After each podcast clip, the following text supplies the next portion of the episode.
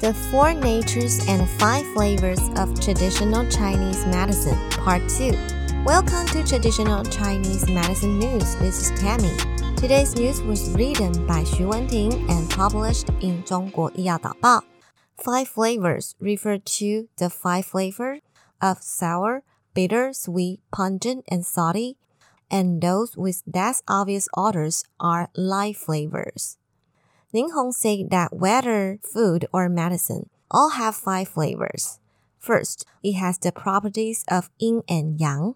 The taste of spiciness, sweetness, and mildness belong to yang.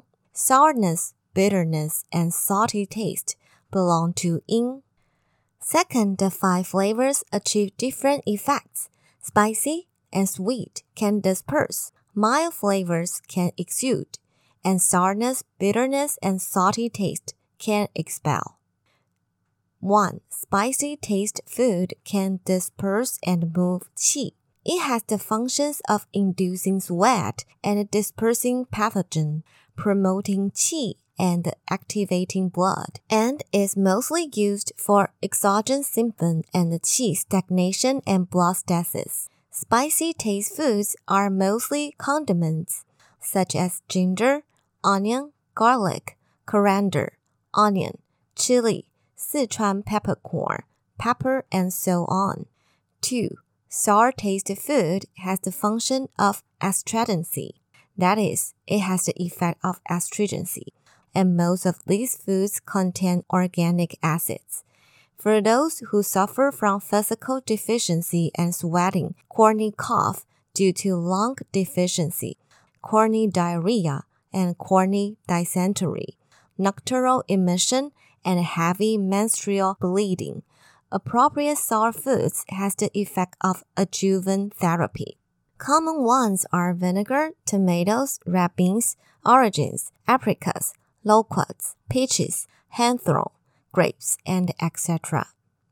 3. Sweet taste foods at a function of body nourishment and reducing the feeling of pain. It has the effect of nourishing body and relieving pain.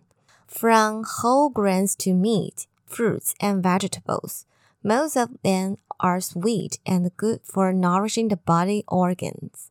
Rice, noodles, brown sugar, honey, longan, etc. are often eaten. 4. Bitterness taste food can reduce heat in the body it has the function of clearing heat and purging fire in the body, relieving vomiting and drying dampness, purging fire and storing yin. Bitter foods such as bitter melon, tea, and almonds. 5. Salty taste food can soften and resolve hard masses. This kind of foods help soften hard lumps and dispel notes, dissipate lumps, and nourish kidneys, yin, and blood. Salty foods contain inorganic salts, such as salt, kelp, seaweed, shrimp, crab, and etc.